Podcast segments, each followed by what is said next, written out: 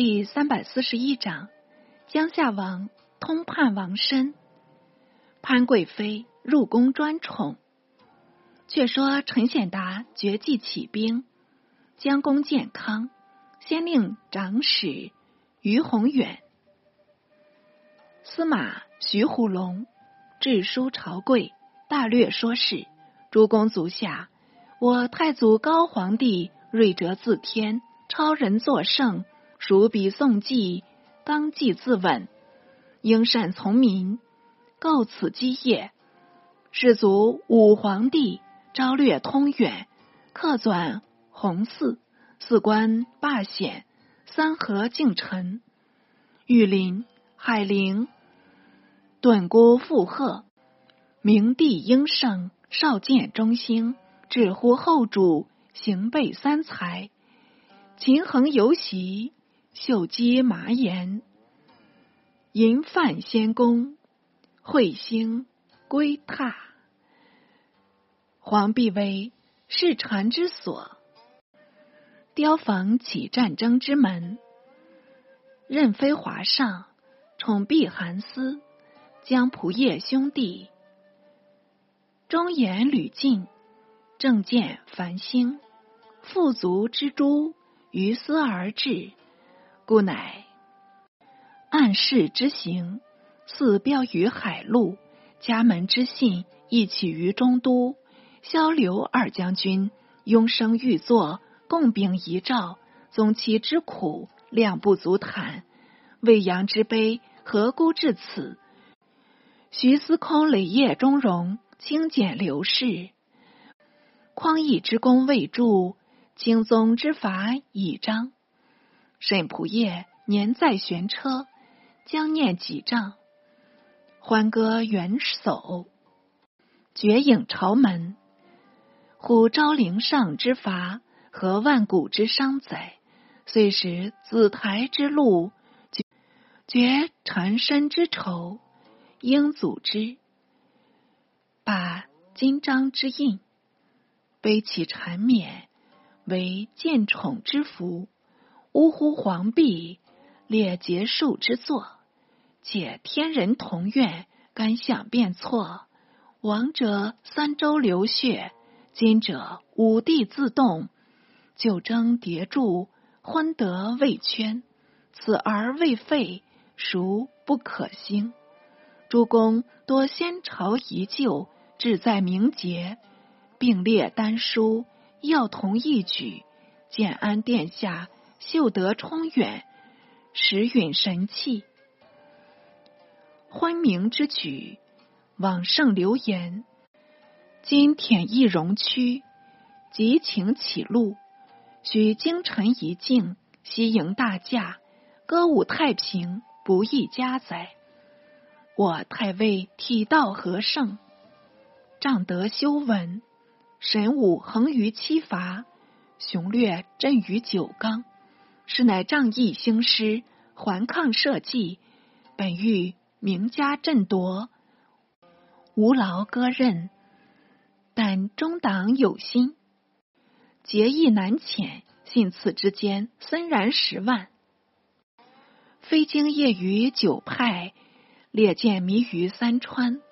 此盖蓬海交营，烈火消动耳。吾子其择善而从之，吾令竹帛无名，空为后人笑也。朝臣得了此书，当即报之宝卷。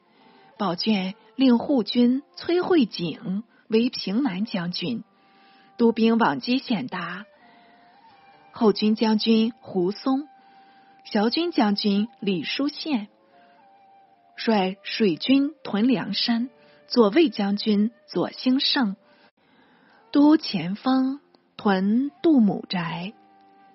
陈显达出发浔阳，沿流东下，到出采石，是遇胡松截住，两下交锋，约历半日有余。胡松败走，在在进兵至新林，左兴盛挥军堵御，彼此。未经大战，显达却虚设屯火，半助兴盛，自率青葛夜渡，前袭都城，偏偏遇着逆风，至晓方达。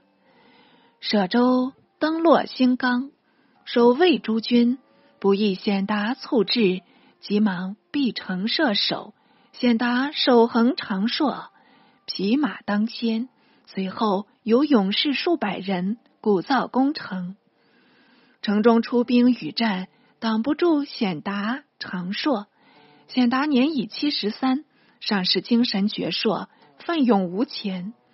战至数十回合，时当时绝，此时守卫军百余人，俄而槊竟折断，一时调不出顺手兵器，只好仗剑督战。会左兴盛各军回救都门，显达寡不敌众，没奈何，退至西周。后齐官赵谭柱率兵力追，强步至显达马后，用槊猛刺，显达不及预防，竟被刺落马下，再加一槊，已是血流满地，不能动弹了。诸子皆被执伏诛。于宏远以为所获，临行所冒，故与行官道：“子路结缨。”吾不可以不观。吉茂既取代，复慨然道：“我非乱贼，乃是义兵，来此为诸君请命。陈公太绝轻视，我曾见他持重。若用我言，人民当免至涂炭呢，也恐未必。”宏远有子子耀，年才十四，抱父乞代，并为所杀。父与子一余，各军将入城报功，当又有一番封赏，不消所述。豫州刺史裴叔业闻朝廷屡诛大臣，很是危惧。朝廷以防他有变，调镇南兖州，令他内喜。叔业欲决不愿，未肯起行。他有兄子裴植。曾为殿中职，只是以拒奔受养，为朝廷必相演习，以早为计。书业遣亲人马闻饭，前赴襄阳，问萧衍道：“天下大事已是可知，但我辈不能自存，现你回面向北，尚不识为河南公，公亦以为何如？”严使文范反报道：“群小用事，怎能虑远？若过夷公，暂宜宋家还都，作为致信。万一意外相迫，可勒马步军，直出横江，断他后路，天下事一举可定。今遇北向，恐彼必遣人相待。别以河北一州处攻，河南攻尚可复得吗？智虑却是过人。”书业乃遣子分之入至健康，分之已去，又欲北向投魏，特向魏豫州刺史薛真度处致书探问，略表己意。真度劝令早降，复书有云：若至事破时来，反至功微赏薄，事贵从速，不必多疑。书业意中未决。不过与真度屡通书信，往来不绝。都中人士已见有风闻，闲传书业外叛，分之恐被收捕，溜出都门，竟反受养。书业竟遣分之奉表降魏，魏主宏令彭城王协出镇受养，封书业为兰陵郡公，仍领豫州刺史。即听闻报。不得不发兵加讨，特遣平西将军崔慧景带领水军出讨书业。宝卷今出送行，荣福坐琅琊城上，召慧景单骑入城，略问数语。慧景即拜辞而去。宝卷还宫，复下诏命萧绎为豫州刺史，助慧景西讨受养。慧景此次出行，以续意图。曾与子爵密约，令他隔宿出都，持赴军前。觉曾为直将军，得了复命，即于次日单骑出走，行抵广陵，时与会景相会。会景过广陵十余里，召会各军将便，涕泣小玉道：“我受三弟厚恩，愧无以报。今幼主昏狂，朝廷浊乱，持威扶清，莫如今日。愿与诸君还立大功。”共立社稷，未知众议若何？众皆应声听令。会景遂还向广陵。司马崔光卒守广陵城，开门迎入。会景停广陵二日，将集众渡江。因遣人持见江夏王宝玄，远奉他为主。宝玄贺斩来使，发兵守城。并飞报诸中，宝卷即派马军将七平，外戚黄林夫出助宝玄镇守京口，总道他是长城可靠，不生变端。哪知宝玄是杨觉会景，因时沟通。他与妃子徐氏本来伉俪情深，只因孝嗣被杀，破令离婚，心中好生不乐。此次斩使请命，是欲引诱台军，自增势力。季平、黄林夫到了京口，宝玄即引于密商，探他意见。二人语多未合，恼动宝玄，忽令左右二人守。司马孔金、典签吕承旭不禁大呼道：“殿下造反了！”宝玄更怒不可遏，杀死二人，好杀不降。更派长史沈义之资义柳城，分统部众，专带会景到来。会景自广陵东返，顺抵京口，由宝玄开城纳入，即令会景为先驱，自成翠鱼。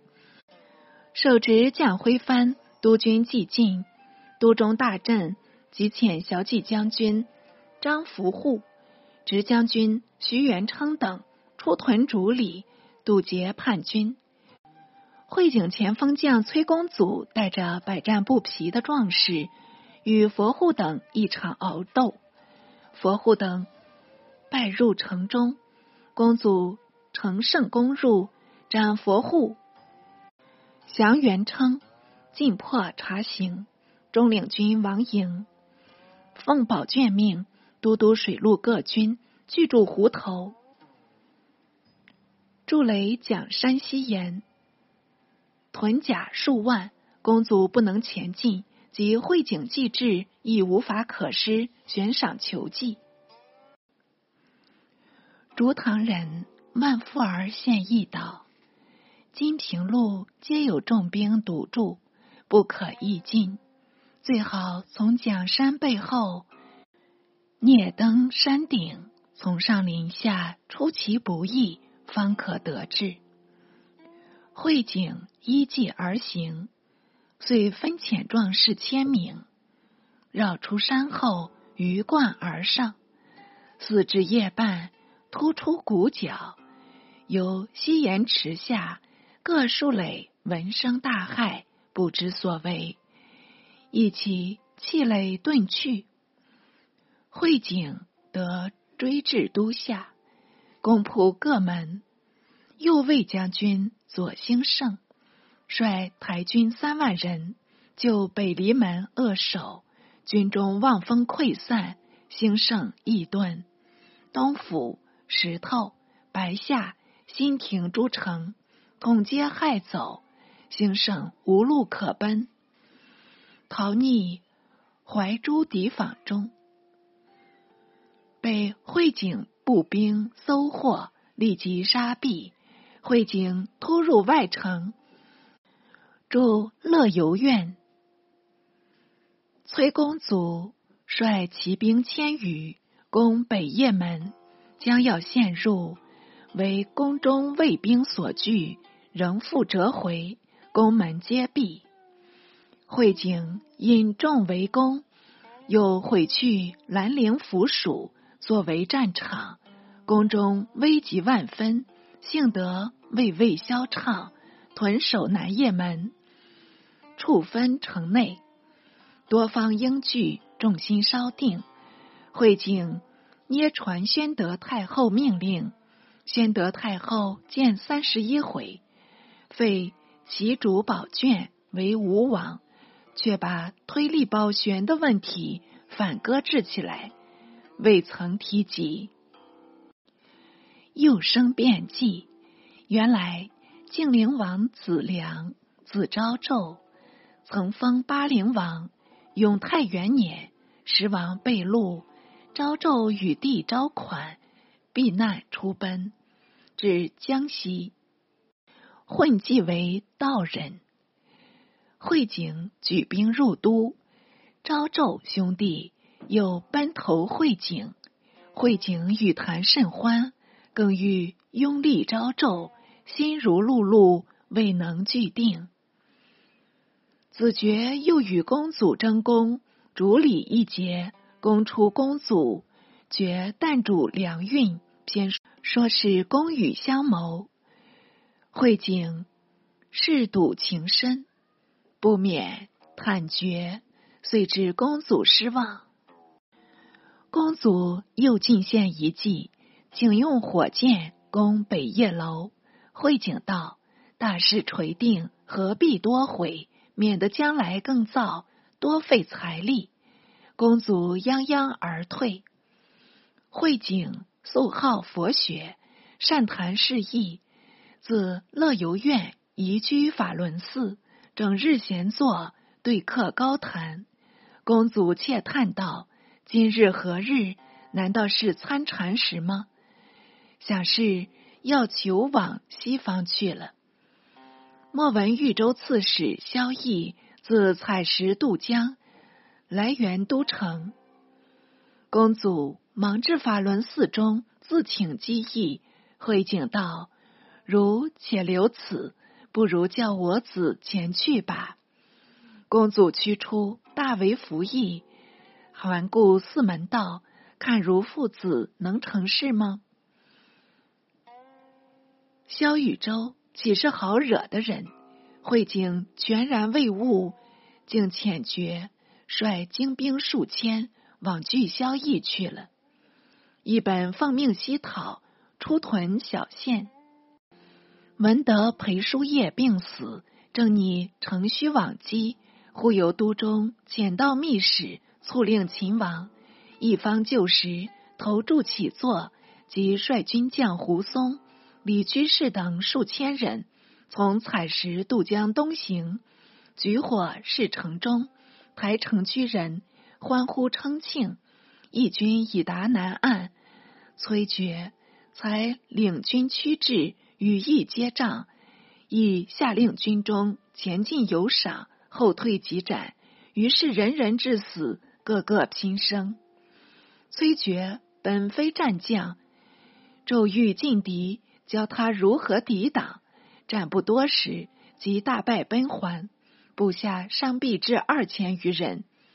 决帅败众，逃还都中，正值公祖超略东宫，取得女史数人，饶有姿色。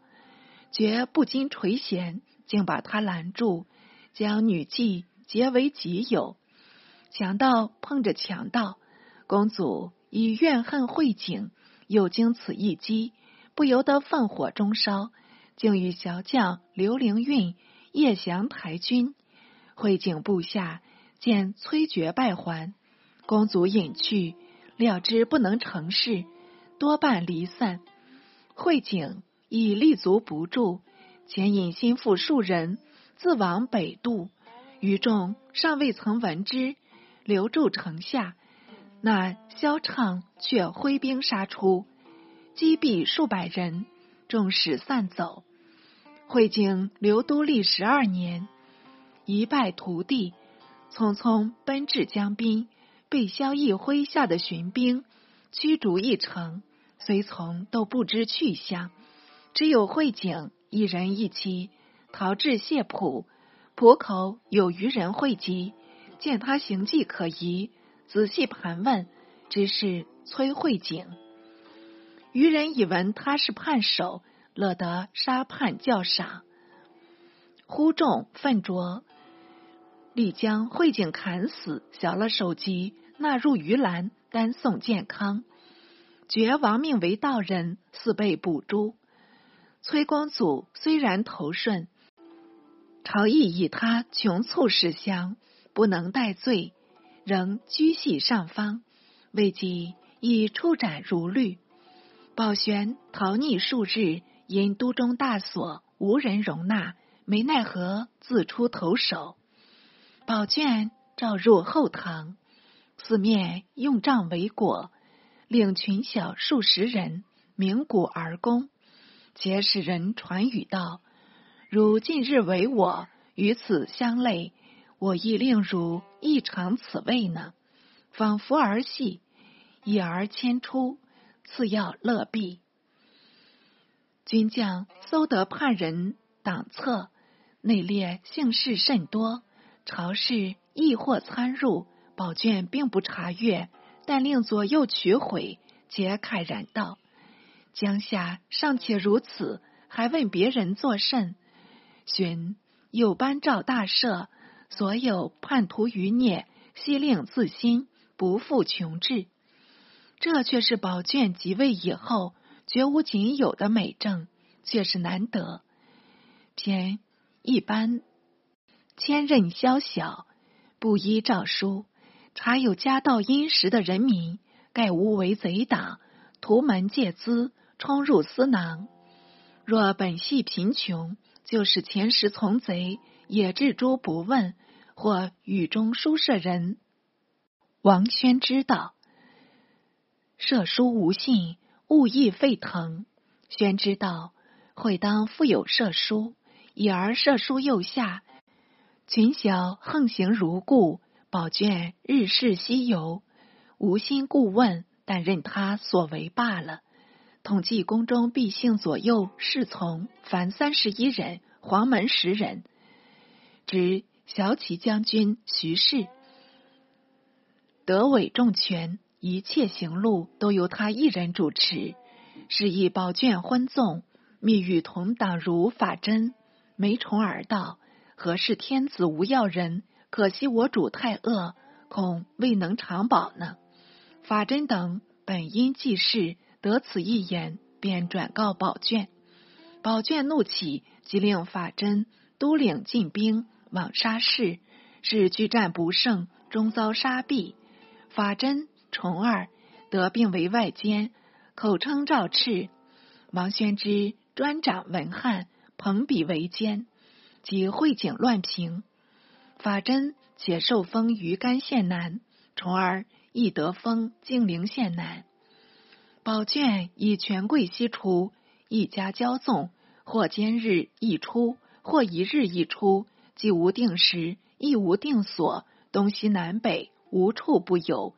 朝夕旦暮，在所不计。所经道路，必先秉烛居民。有人犯禁，格杀勿论。自万春门至郊外，周围数十百里，皆空家尽室。小莫玄曼为高丈，致使人防守，号为秉厨，亦称长为。常游至沈公城。有一妇临产不去，即命剖腹验胎，便是男女，商纣遗风。又常至定林寺，有僧老病不能行，藏匿草间，偏为宝卷所见，命左右摄僧，百箭俱发，极深如味。宝卷亦自发数使，灌入僧脑，自夸绝技。只设制场二百九十六处，每处设置，必先令卫司击鼓，鼓声一传，当一诸人立命奔走，甚至不暇一缕。常在夜中三四更间，驾出踏围，鼓声四起，火光烛天，翻机横路，市民喧走，相随老小无不震惊，提毫便道。宝卷反自鸣得意，他本履历过人，能挽三壶五斗的重弓，又能在尺上驾运白虎状，高可七丈五尺，甚至折尺不倦。他在东宫时，纳妃楚氏，即位后册为皇后。且皇室生子名颂，立为太子。皇室得封淑媛。楚氏本故相楚渊侄女，姿貌平庸，宝卷不甚垂爱。皇淑媛略有姿色，不幸早亡。如法真、梅崇儿等格外效劳，代主彩宴，选了美女数十名，冲入后宫。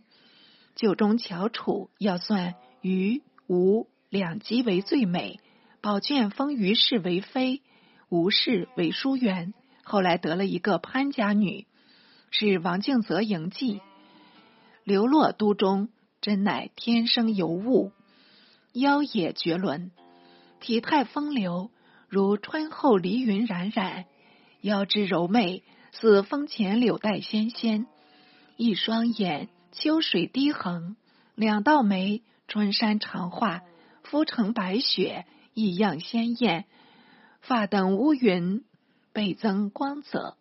更有一种销魂妙处，便是裙下双钩，不盈一握。销魂处，恐尚不至此。宝卷得了此女，好似天女下凡，见所未见，一宵欢会，五体酥麻。月日即册封为妃，又月月余复册封为贵妃。所有潘氏福玉，极选珍宝，无论如何价值，但得潘氏欢心，千万亦所不惜。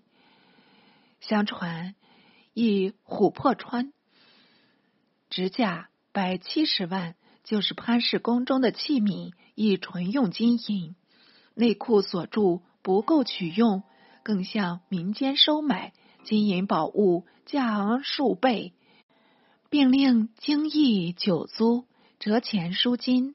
那潘氏既邀特宠，也任情挥霍，一些不知节省。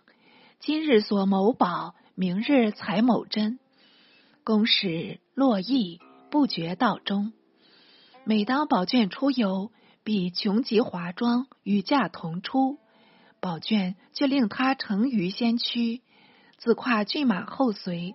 天子为随奴，潘飞亦大出风头，集装富库，不避寒暑，驰骋至可。即下马，截取腰边礼器，着名为引，或且亲至潘妃于前，持名给妃，然后还登马上。仍然迟去，日暮尚未言归，则往亲信家留宴。潘父宝庆因妃得宠，次第都中，宝卷呼他为阿丈，就是对着如法真亦以丈相呼。儒家无女，何意呼他为丈？呼梅重儿为阿兄。迎宾于灵运，素善骑马，宝卷向他学持，故意呼他为兄。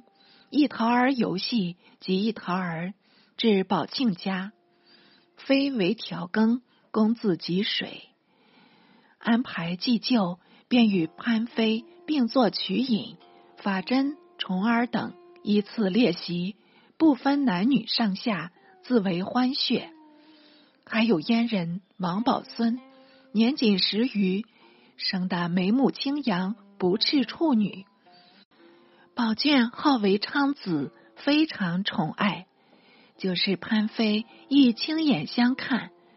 宝孙巧小玲珑，常坐潘妃膝上，一同饮酒。昌子何幸得亲相泽，可惜少一东西。至夜深还宫。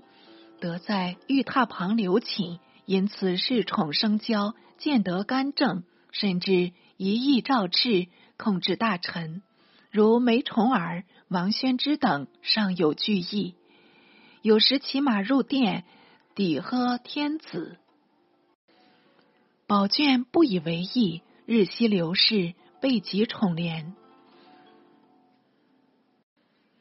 从前世祖则筑星光楼，上施清漆，宝卷为武帝未巧，何不纯用琉璃？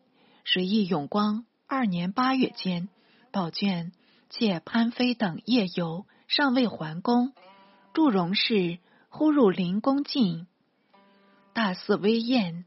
毁去房屋三千余间，宫门夜闭，外人非奉敕令，不敢擅开。至宝卷闻火迟归，传谕开门，宫内已付诸一尽，侍女小数，烧死无数。宝卷也不禁叹息。当时宫中毕姓皆号为鬼，有赵鬼能读悉经赋，向宝卷进言道。百良祭灾，见章事营。